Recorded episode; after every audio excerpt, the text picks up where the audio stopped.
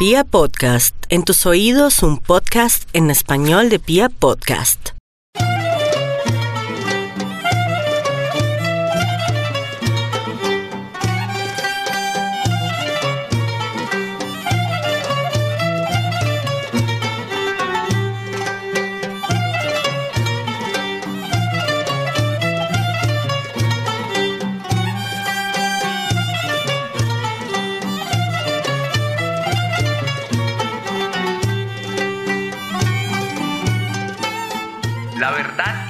Que la verdad.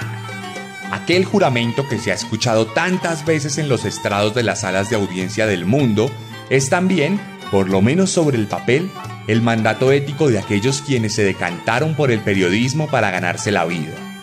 Personas ávidas de la investigación y la verdad, así como del retrato de la vida a través de la reportería nómadas que recorren distintos lugares en busca de historias para contar y profesores de la vida misma capaces de enseñarle cosas a la sociedad mucho más profundas de lo que algunos profesores han logrado hacerlo alguna vez. El periodismo es una labor fundamental en la construcción de la opinión pública y de veeduría de los procesos sociales y políticos de un país. Desde que Julio César formalizó el acta diurna en las inmediaciones del Foro Romano, los periódicos comenzaron a proliferarse de forma progresiva hasta que muchos siglos después vinieron a masificarse y a convertirse en lo que son hoy en día. Con su pluma, los periodistas tienen el poder de exaltar figuras, despertar amores y odios y generar intereses particulares en las masas. No es casualidad que a lo largo de la historia reciente varios gobiernos déspotas y manipuladores se hayan encargado de manipular o censurar a la prensa en afán de cumplir sus objetivos. No es casualidad que grupos económicos multimillonarios inviertan gigantescas sumas de dinero en la creación de medios de comunicación masivos que velan por sus intereses económicos. No es casualidad en las noticias se minimicen los escándalos de algunos bancos o constructores y se prefiera hablar de acontecimientos aislados que no suscitan ningún interés particular para el desarrollo estructural de la sociedad.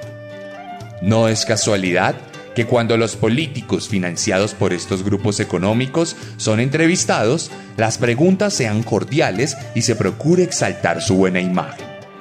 No es casualidad que la opinión pública se manipule en favor de quienes ostentan el poder quienes al final son los que terminan pagando el sueldo de los columnistas que los defienden en un periódico con millones de suscriptores o los conductores de programas radiales que dedican las mañanas a defender políticas que van en contra del bien colectivo. La verdad y nada más que la verdad aquella consigna que hoy se ve desdibujada en el desolador panorama del periodismo que ha sabido romper los sueños de jóvenes que buscaban ser los mejores en su oficio, pero que se chocaron con un sistema podrido desde sus bases. Sin embargo, existen héroes del reportaje que han sabido abrirse camino a través de las nebulosas redes del periodismo prepago. Exploradores auténticos que se sumergen en la oscuridad de la sociedad y logran investigar escándalos de corrupción, desenmascarar a criminales de cuello blanco o a empresas inescrupulosas. Cronistas que viven la noticia antes de redactarla y se dejan la piel con tal de comunicar a las masas. Pero, ¿qué pasa cuando los reporteros se meten demasiado en sus propios reportajes? Bienvenidos a la cuadragésimo primera entrega de Serialmente, un podcast con contenido muy gráfico.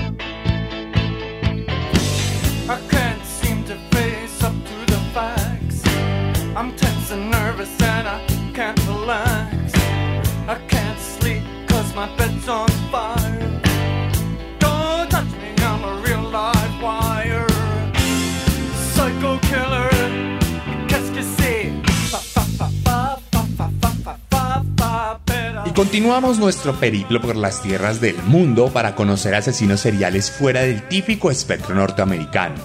Nos quedamos en Europa una semana más y nos dirigimos a un país recóndito y parcialmente desconocido por la mayoría de nosotros. Esto para contarles la vida de un asesino de película.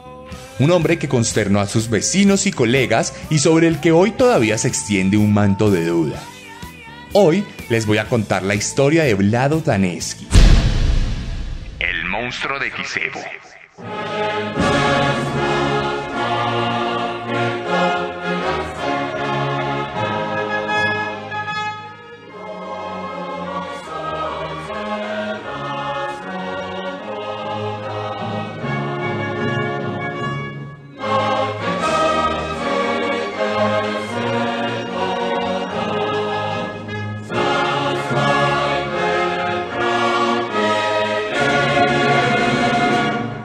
Dirigimos a una de las regiones más particulares de Europa. Entramos a la península de los Balcanes, la zona más inestable de Europa durante mucho tiempo. Una tierra llena de montañas, etnias y sangre. La sede de la última guerra que vivió el viejo continente, pero también uno de los lugares con más diversidad y riqueza cultural del mundo. Esa península fue el hogar de la poderosa y flamante nación de Yugoslavia.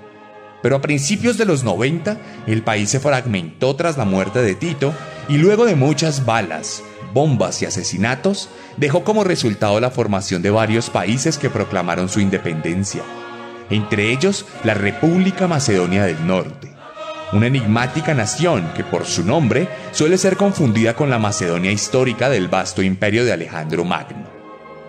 Un país con una diversidad significativa, poblado por macedonios, albaneses, turcos, romaníes, bosniacos y balacos, un país tremendamente desconocido para nosotros. Pequeño, tan pequeño que en el 2005 se vio horrorizado con un brutal asesinato ocurrido en la pequeña ciudad de Kiseo.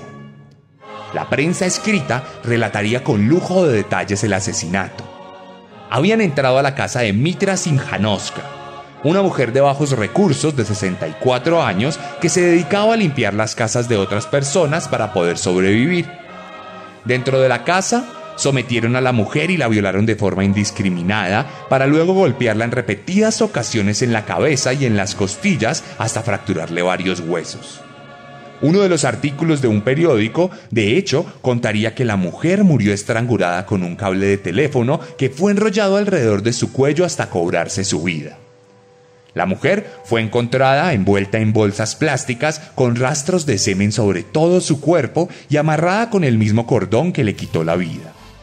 Las autoridades se movieron rápidamente y conectaron este homicidio con uno similar ocurrido días atrás. Descubrieron que dos hombres habían entrado a la casa de un jubilado y lo habían torturado para robarle las pertenencias de su hogar. Entonces, la policía pudo capturar a estas personas y las indicó del homicidio y del del anciano.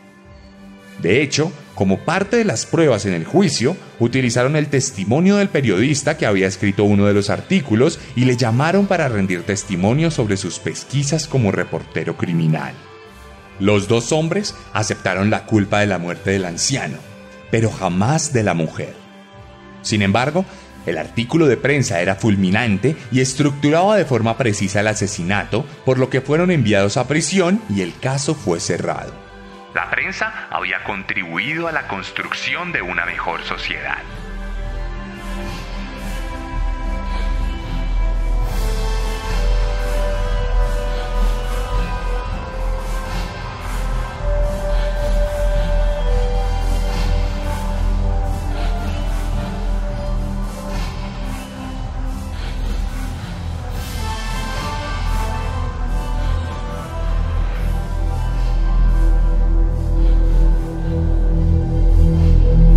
Pasaron un par de años y la tranquilidad que reinó en Kisevo se vio quebrantada por una nueva escena del crimen que volvió a poner a los periódicos a imprimir portadas impactantes.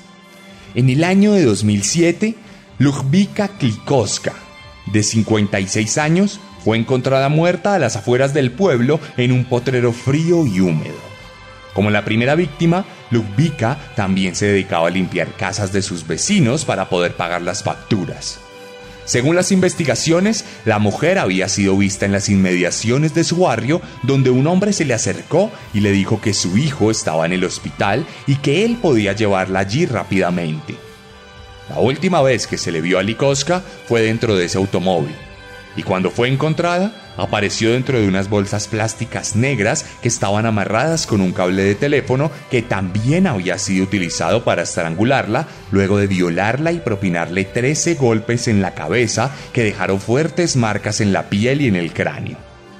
Todo esto estaba cuidadosamente consignado en un informe policial que no fue hecho público.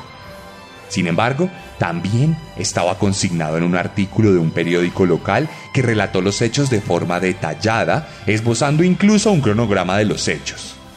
De hecho, el título del artículo, Asesino serial acecha a Kiseo, era tremendamente diciente, pues aseguraba de forma explícita que el autor de los hechos no había actuado por primera vez, algo que ni siquiera los investigadores podían asegurar.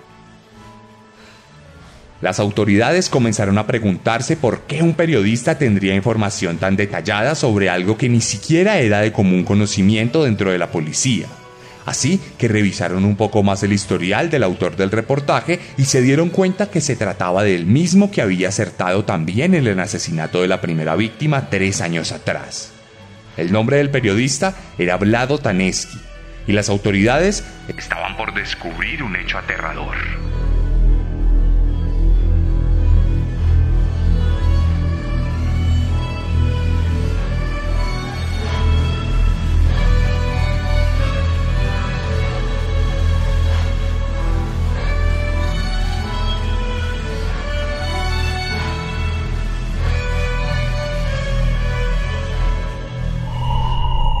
Vlado Taneski nació en 1952 en la pequeña ciudad de Kisevo, en lo que por aquel entonces era conocido como la República Socialista Federal de Yugoslavia. En un hogar tremendamente conservador que tuvo tres hijos, de los cuales el segundo fue nuestro protagonista. Su padre, un veterano de la Segunda Guerra Mundial que supo contener a los nazis en los Balcanes, era un hombre estricto que consideraba que la disciplina era fundamental para la buena crianza de los hijos.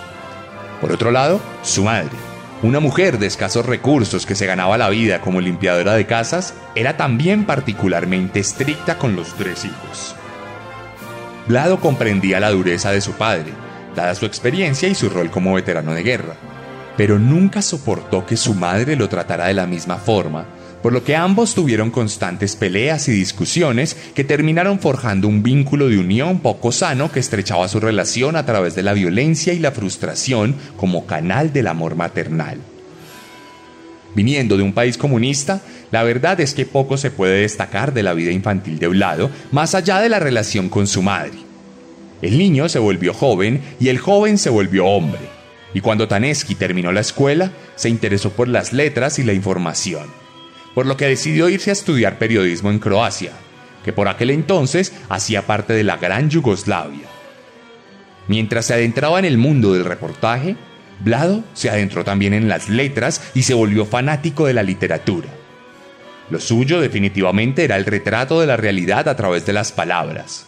Por eso, Además de trabajar para convertirse en un cronista cotidiano, también hizo unos pinitos en la poesía y en la prosa, las cuales le daban la posibilidad de jugar con los aspectos metafísicos de la vida, los cuales a su vez van más allá de lo que vemos o podemos tocar y tienen que ver con lo que reside en nuestra alma. De hecho, Vlado llegó a escribir dos novelas, las cuales nunca tuvieron la suerte de ser publicadas, por lo que a hoy es difícil saber de qué trataban. El caso es que por estas épocas, cuando tenía 21 años, conoció a la que sería su esposa para toda la vida, una estudiante de leyes llamada Vesna, con quien contrajo matrimonio rápidamente y tuvo dos hijos que alegrarían sus vidas. Y así pasó el trasegar del periodista, que tuvo la oportunidad de trabajar en la estación de radio de Quisebo durante los años 70 y durante los 80 como reportero de campo y cronista del Nueva Macedonia, el periódico más antiguo del país. Mientras tanto, su esposa logró convertirse en la primera abogada de la historia de Quisebo y poco a poco fue escalando en la pirámide empresarial del mundo del derecho. La vida parecía estar lista. Los caminos de la familia ya se habían designado y nada parecía cambiar lo que se veía como la típica historia del yugoslavo promedio. Los hijos crecieron, abrieron sus alas y se fueron del nido. Y con la llegada del nuevo milenio, la pareja ya rondaba los 50 por lo que estaban más cerca de su jubilación que de su juventud. No obstante, los designios del Señor a veces son incomprensibles.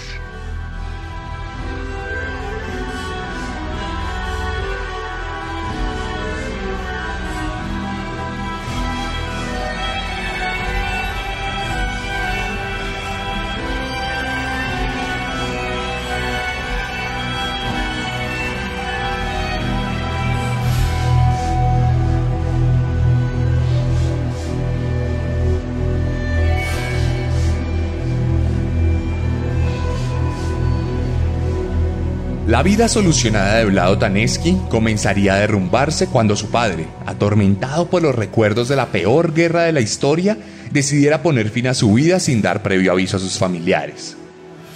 Este suicidio devastaría al periodista, quien se sentía a la deriva por haber sido despojado de forma abrupta de su guía más evidente. Esto, por demás, dañó aún más la relación que tenía con su madre, con quien comenzó a tener muchas más peleas, las cuales eran constantes porque a pesar de las hostilidades, ninguno de los dos quiso alejarse jamás. Hasta que pasado el tiempo, siendo ya 2003, su madre también moriría. Pero esta vez como resultado de un accidente de medicación, lo que causaría una sobredosis que se la llevaría al más allá. En este punto, Taneski había quedado completamente desorientado, ya que el vínculo con su madre era el más fuerte que tenía en la vida. No importa si se trata de una relación de amor puro, de odio recalcitrante o de dependencia insalubre. Cuando establecemos un vínculo irrompible con nuestras progenitoras, este determina buena parte de los comportamientos de nuestra vida. Por eso, no es casualidad que luego del deceso de su madre, Vlado perdiera su trabajo estable en el periódico el mismo que había mantenido durante más de 20 años y que le había dado de comer gracias a sus letras. Para terminar esta lamentable declive, su esposa fue ascendida en su trabajo, por lo que fue requerido que se trasladara a la capital del país. Un viaje que Vlado no estaba dispuesto a hacer, lo que significó el final del matrimonio, por lo menos en lo que a la convivencia se refería. Entonces, siendo 2004, completamente solo y despojado de todo lo que tenía, Vlado Daneski decidió comprar un tiquete al infierno.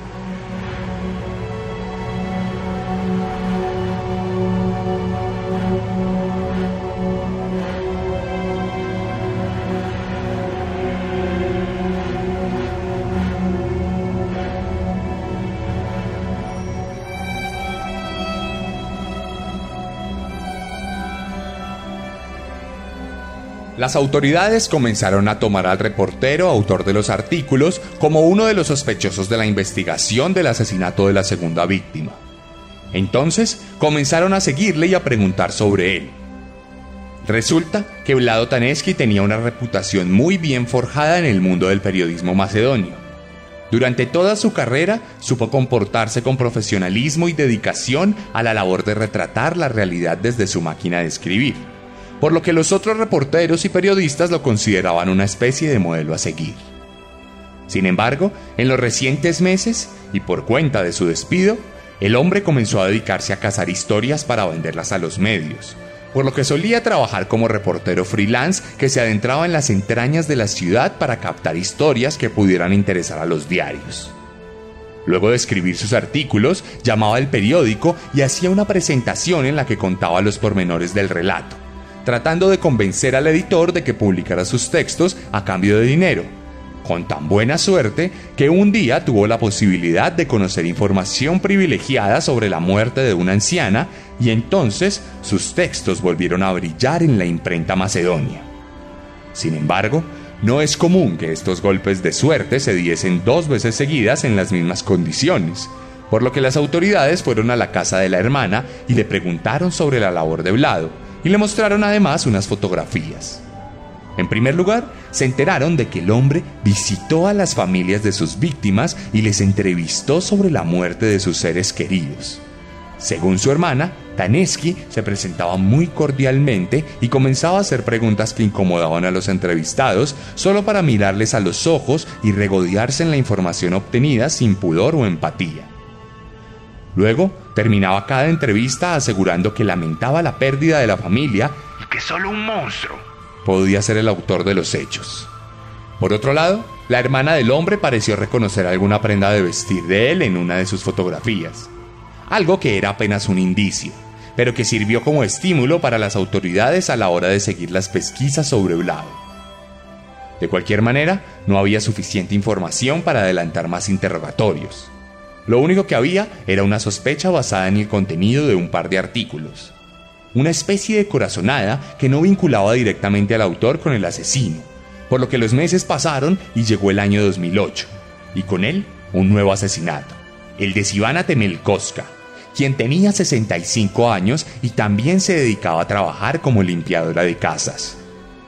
El reportero Vlado Taneski escribiría un artículo sobre ese asesinato y contaría con lujo de detalles cómo Sivana fue sometida con varios golpes certeros para luego ser violada en las propias inmediaciones de su casa.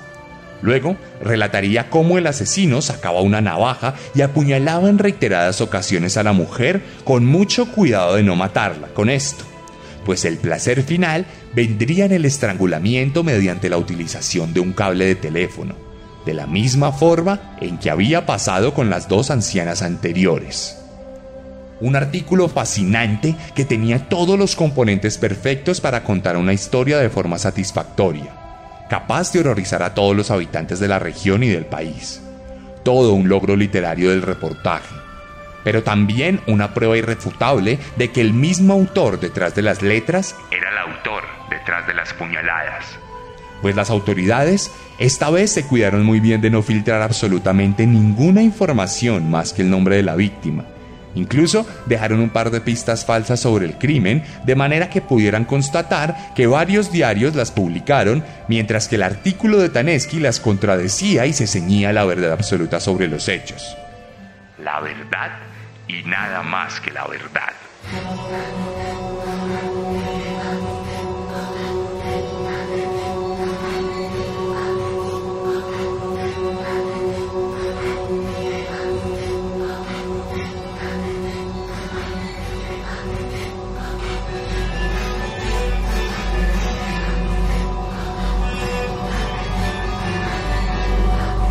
Dicen por ahí que la verdad os hará libres. Pero lo cierto es que la verdad condenó a porque cuando las autoridades estuvieron seguras de su autoría detrás de los asesinatos, lograron establecer un vínculo de una de sus víctimas con su madre, pues la última mujer asesinada había sido colega de trabajo en varios hogares yugoslavos. Entonces, la policía entendió que todas las víctimas tenían en común su ocupación con la de la madre del presunto asesino lo cual sería suficiente para establecer un móvil en la perturbada mente de un psicópata que seguramente se frustró tremendamente por el hecho de perder a su madre de forma abrupta, dejando a media su relación de dependencia, desprecio, amor y odio. Esto, en la cabeza trastornada de un hombre que lo había perdido todo, constituía una especie de trauma que solo podía sanar o mitigarse si lograba matar a su mamá en su imaginación. Y para matar a su mamá, tenía que representarla en la figura de las otras mujeres de tercera edad que se dedicaban a lo mismo que ella. El cuadro estaba listo. Así que la trampa se tendió en la misma comisaría donde el periodista solía ir a buscar información para escribir sus artículos. De hecho, con la menor sutileza del caso, Blado se dirigió al recinto para pedir información sobre su última víctima, momento exacto en el que fue capturado el 22 de junio de 2008.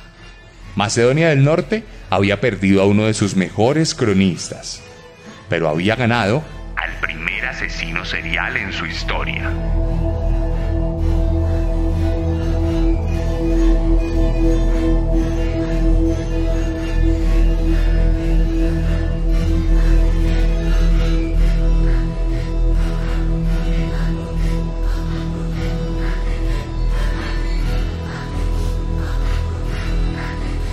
La comunidad periodística estaba completamente en shock por la noticia.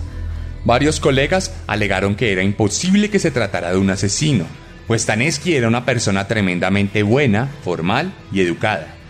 Adicionalmente, dijeron que podría tratarse de un montaje de la policía para darle solución a unos crímenes sin resolver y que no sería la primera vez que se armaba un complot con un chivo expiatorio para dar solución a los problemas del Estado.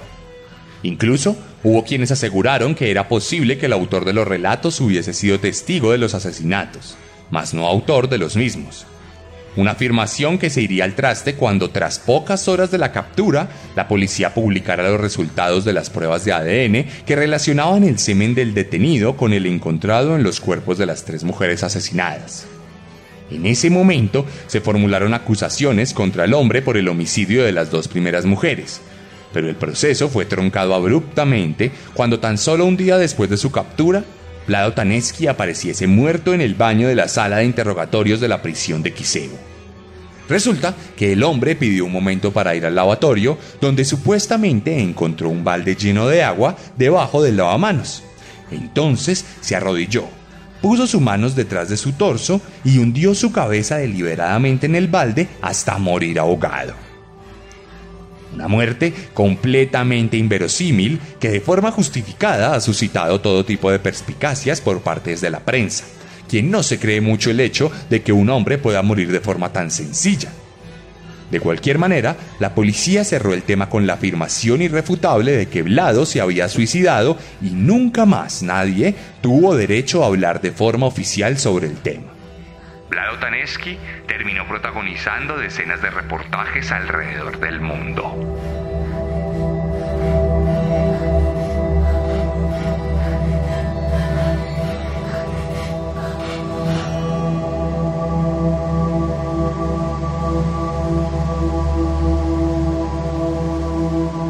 Las letras tienen el poder de construir realidades. Miles de escritores alrededor del mundo tienen la facultad de llenar de esperanza, de miedo y de alegría a las masas enteras de personas. Hay quienes deciden abstraerse de la realidad y deciden vivir en lo que habita en su mente a través de las palabras consignadas en una hoja de papel. Otros, en cambio, recorren los laberintos más ignominiosos de la realidad para trasladarlos a un reportaje que en algunas ocasiones tiene el objetivo de posicionar un tema en el ojo de la opinión pública o de concientizar a la gente sobre una problemática general.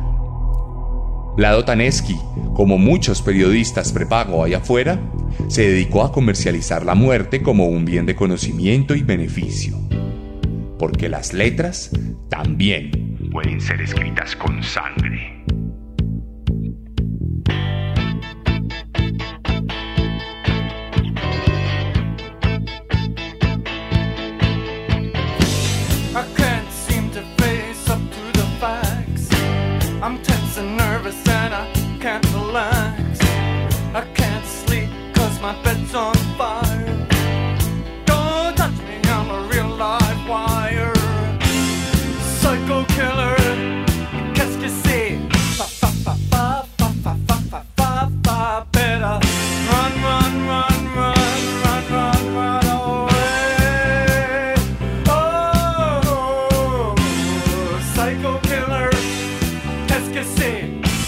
Esta fue la historia de Vlado Taneski, la cuadragésimo primera entrega de Serialmente en Pia Podcast. Si quieren ver algunas imágenes de este asesino, pueden pasarse por mi Instagram, arroba elarracadas, arroba el guion bajo guion bajo arracadas. Y allí pueden revisar los highlights que están en mi bio les dejaré unas historias con muchas imágenes de Vlado Taneski y además les voy a contar algunos datos que no conté deliberadamente en este podcast para animarlos a que se pasen por mi Instagram. Adicionalmente, les voy a dejar una publicación en el feed donde ustedes podrán opinar sobre este capítulo. Me pueden contar si les gustó, me pueden contar cuál es su opinión sobre el periodismo. Si son periodistas, me pueden contar si les gustó o no les gustó la introducción a este capítulo y podemos hablar del tema alrededor de la verdad y nada más que la verdad. Allí encontrarán todas las semanas un nuevo asesino para que se horroricen un ratico. Si quieren apoyar este podcast, la mejor forma de hacerlo es compartiéndolo en sus redes sociales y tagueándonos a nosotros, a mí y a Pia Podcast. Recuerden que el hecho de compartir este podcast, este capítulo y mostrárselo a sus amigos, recomendárselo, es una buena forma de que cada vez seamos más los miembros de la comunidad serial y este trabajo pueda seguir realizándose por pedido del público. Por otro lado, si quieren ir un poco más allá en las ayudas, pueden entrar a mi Patreon, cuyo link encuentran en mi perfil de Instagram, y ahí pueden volverse mecenas de este proyecto. Es muy fácil, es muy directo y además esto les va a dar acceso a la narración de Descenso, el audiolibro de mi primera novela. Hablando además de mi primera novela, les cuento que sigue disponible para todos ustedes en todo Colombia. Escríbanme en mi Instagram y yo les voy a enviar la novela firmada para que la lean y se horroricen con ese viaje a lo más oscuro de nosotros. Si están en México, en un par de semanas van a poder pedir la novela en físico y va a llegar a sus casas desde cualquier lugar del país. Sumado a esto, tenemos merchandising disponible para ustedes. Tenemos camisetas, tenemos hoodies, sudaderas, agendas increíblemente preciosas, tenemos stickers, tenemos mugs y tenemos un sinfín de productos para que ustedes vivan esta vida serial con mucha más intensidad. Este merchandising lo pueden conseguir en Colombia, en todas las ciudades, escribiéndome a mi Instagram. Si están en otro país que no sea México o Colombia, pueden hacerlo pidiéndomelo y estando dispuestos a pagar un poquito más el costo de envío. Pero si están en México, les cuento que en dos semanas también podrán pedirlo y que además tendremos colecciones exclusivas para ustedes. Muy pronto podrán leer Herederos de Caín, el cómic que cuenta la historia de Ted Bundy. No siendo más, les habló Sebastián Camelo. Nos vemos la próxima semana con un nuevo monstruo, porque recuerden que siempre podemos ser peores.